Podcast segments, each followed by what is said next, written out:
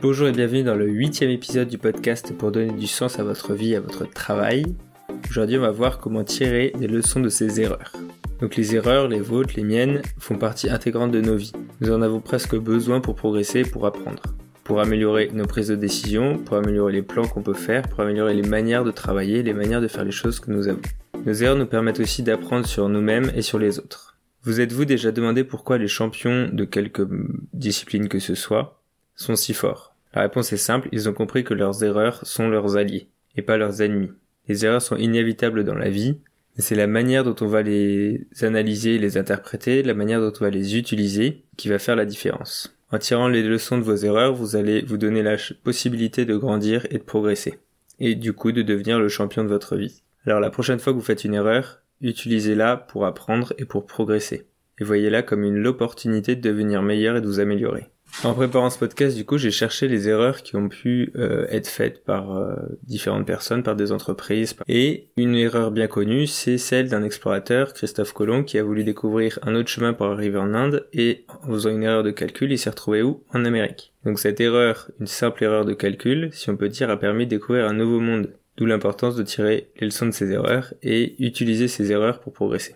Nous allons voir dans cet épisode comment faire pour tirer parti de ces erreurs à travers différents exemples, puis nous verrons un processus simple que vous pourrez utiliser à chaque fois que vous serez confronté à une erreur pour en tirer les leçons et pour pouvoir utiliser vos erreurs pour progresser. Mais avant ça, voyons d'abord pourquoi la plupart du temps on pense que euh, une erreur est un problème.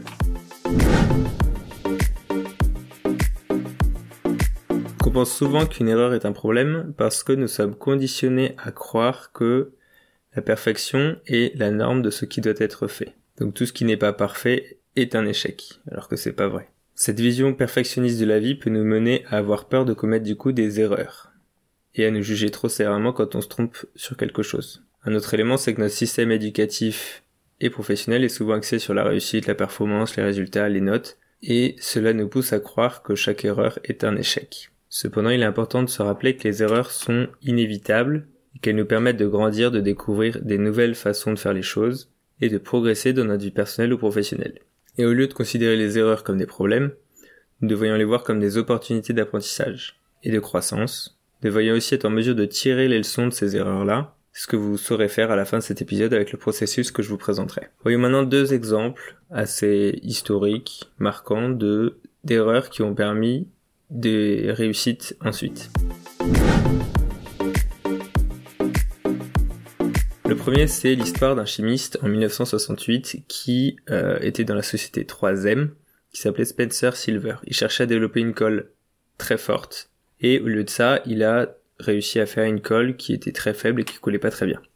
Donc à l'époque, la plupart des gens considéraient que c'était une échec cuison, qu'il avait cherché euh, quelque chose qu'il n'avait absolument pas trouvé. Donc Silver a continué à travailler sur la formule de la colle, en espérant trouver une manière de l'utiliser. Un jour, un de ses collègues nommé Art Free a eu l'idée d'utiliser la colle faible pour créer un marque-page qu'on mettrait sur un livre et qui serait facilement décollable sans abîmer les pages. Et cette idée a finalement abouti au post-it, qui est maintenant dans toutes les maisons, dans tous les bureaux, pour prendre des notes, pour euh, faire des marque-pages. Et c'est devenu un, produit emblématique de l'entreprise 3M qui a fait des milliards de dollars. Donc ça nous montre bien qu'une erreur qu'on peut voir comme une erreur, il cherchait une, faire une colle forte, il a fait une colle faible, a finalement pu, à force d'imagination et de concentration sur le sujet, pour trouver une autre manière de l'utiliser, et finalement générer euh, bah, beaucoup d'argent pour cette entreprise.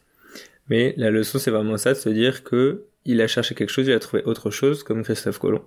Et cette autre chose, il s'en est servi pour un autre besoin, pour créer autre chose qui a permis d'être un succès. Le deuxième exemple que je voulais, dont je voulais parler ici, c'est l'histoire de la pénicilline. Ça c'est pareil, c'est une erreur d'inattention qui a permis de découvrir quelque chose qui a révolutionné le monde de la médecine. En 1928, le scientifique britannique Alexander Fleming a accidentellement laissé une boîte de culture de bactéries à l'air libre pendant quelques jours. Il a remarqué que des moisissures s'étaient développées sur la culture qui était dans la boîte. En étudiant du coup ces moisissures, il a remarqué que les bactéries ne se développaient pas autour de la moisissure, suggérant ainsi que la moisissure avait un effet inhibiteur sur la croissance des bactéries. Et suite à cette découverte, il a continué à faire des recherches sur les propriétés du coup antibactériennes de la moisissure, et ça a permis d'avoir une espèce de pénicillium, et cette découverte a permis ensuite de découvrir la pénicilline, le premier antibiotique efficace pour traiter les infections bactériennes. Et donc après, ça a permis d'ouvrir un nouveau pont de la médecine avec tout plein d'antibiotiques qui ont sauvé des millions de personnes. Donc finalement, une erreur à la base qui pourrait paraître euh, nulle, euh, un échec, euh, il s'est trompé sur je ne sais quoi, a permis, en essayant d'exploiter cette erreur-là, de produire quelque chose de nouveau.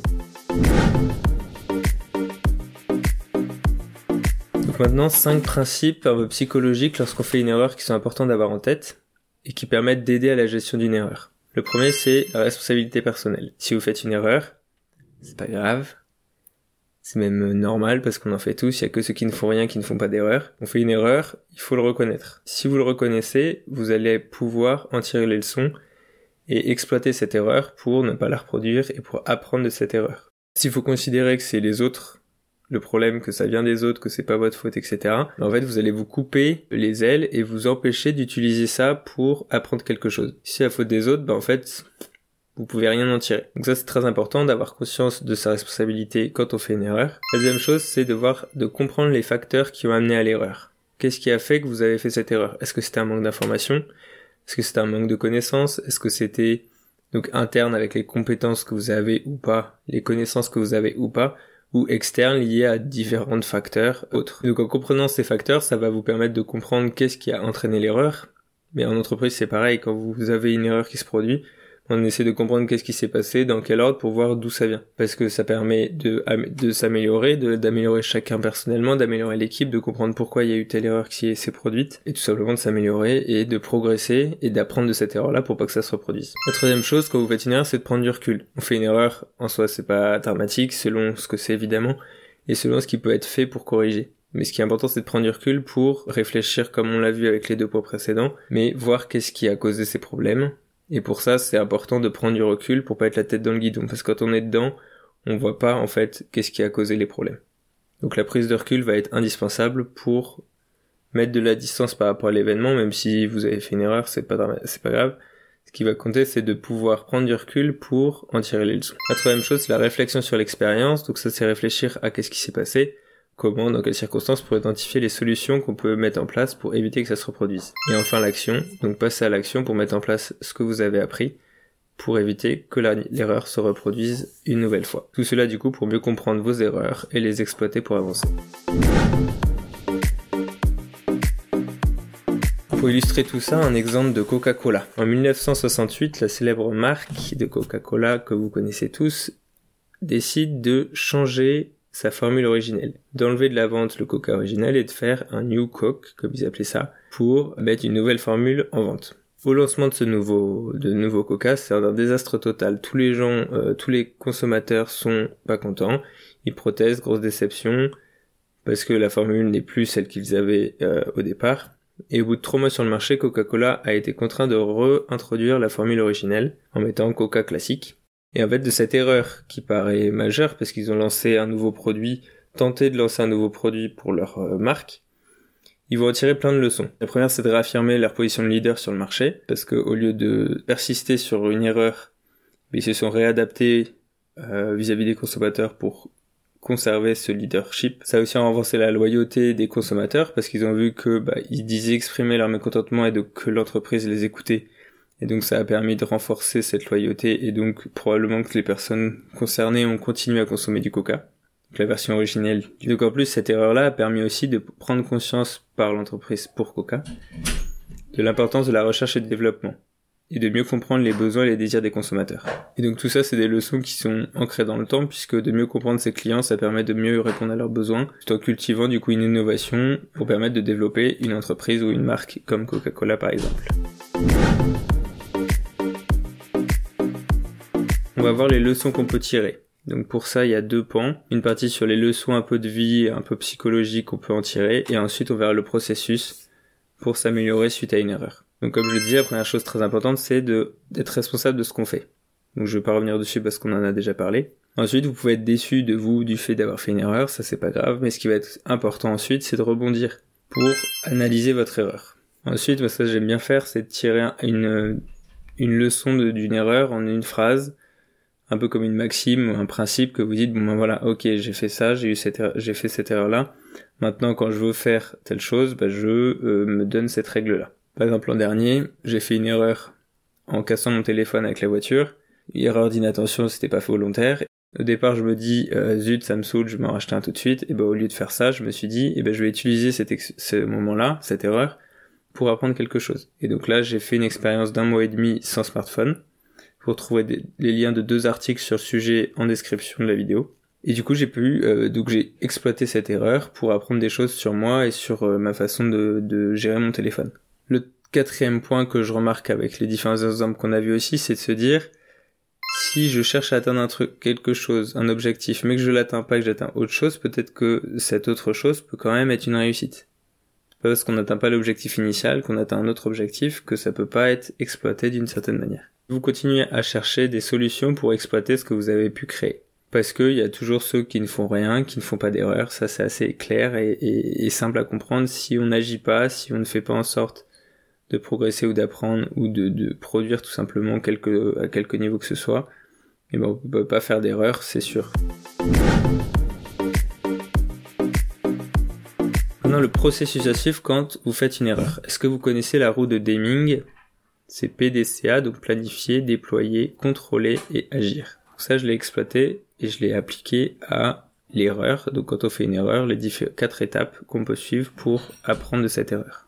La première chose, c'est de reconnaître son erreur, de reconnaître qu'on en est responsable, pour être capable d'avoir les moyens de trouver des solutions pour faire différemment la fois suivante. La deuxième chose, ça va être d'analyser. Analyser pourquoi on a fait l'erreur, qu'est-ce qui a fait qu'on a fait cette erreur, est-ce que c'est un manque de connaissances, un manque d'expertise, un manque d'information, ou une autre raison? La troisième étape, ça va être de trouver d'autres solutions qui permettraient de faire la même chose, de tester différentes choses. Bah, pour l'exemple du téléphone, j'avais plus de téléphone, du coup j'ai testé d'autres manières de vivre sans téléphone. J'y suis revenu après parce qu'il y avait quand même plein de choses très pratiques, mais ça m'a permis d'apprendre sur moi lié à cette erreur. Et la quatrième étape, c'est d'intégrer dans ce que vous avez testé ce qui marche pour vous dans votre dans vos habitudes, dans votre quotidien, dans votre travail, dans votre vie personnelle ou professionnelle pour bah, progresser et améliorer ce que vous aviez fait et surtout pour éviter de reproduire les mêmes erreurs.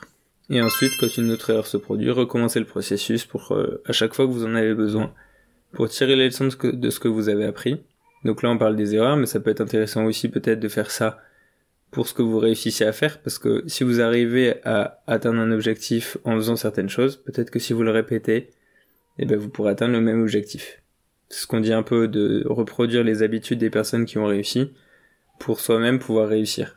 Ça peut être un peu l'idée, pour les erreurs, mais donc aussi peut-être à appliquer pour ce que vous réussissez bien à faire. Donc finalement, quel bénéfice vous allez avoir, vous allez obtenir en tirant les leçons de vos erreurs. Vous avez maintenant un processus sur quatre étapes pour analyser vos erreurs, reconnaître son erreur, analyser l'erreur, tester d'autres choses et intégrer ce qui marche dans votre vie, dans votre quotidien. Grâce à ça, vous allez pouvoir éviter de recommencer vos erreurs, mais aussi utiliser ce processus dès que vous faites une erreur pour capitaliser dessus, que ce soit avec votre famille, vos enfants, vos relations, votre travail. Ça va vous permettre de progresser et de vous améliorer au fur et à mesure pour compléter votre bibliothèque de principes et de, de règles que vous pouvez vous fixer à vous-même pour éviter de reproduire les erreurs que vous faites. Et ça va aussi augmenter vos connaissances et vos compétences. Et pour ça, j'ai identifié cinq bénéfices que vous pouvez tirer à analyser vos erreurs. Le premier, c'est d'apprendre personnellement et professionnellement. Le deuxième, c'est la fiabilité, puisque vous reconnaissez vos erreurs, vous êtes digne aussi de confiance. Ensuite, ça valorise votre image et ça vous permet d'innover pour vous améliorer en trouvant des solutions nouvelles. Partagez en commentaire les dernières leçons que vous avez apprises. Et si vous avez un processus, partagez-le aussi en commentaire, ça sera intéressant de voir comment vous fonctionnez aussi. Si en écoutant l'épisode, vous avez pensé à quelqu'un, partagez-lui l'épisode, ça peut l'aider à avancer avec les erreurs qu'on peut rencontrer. En cliquant sur le premier en description, vous retrouverez euh, le résumé des différents principes et exercices que je présente dans tous les épisodes du podcast. Bonne journée et à la semaine prochaine.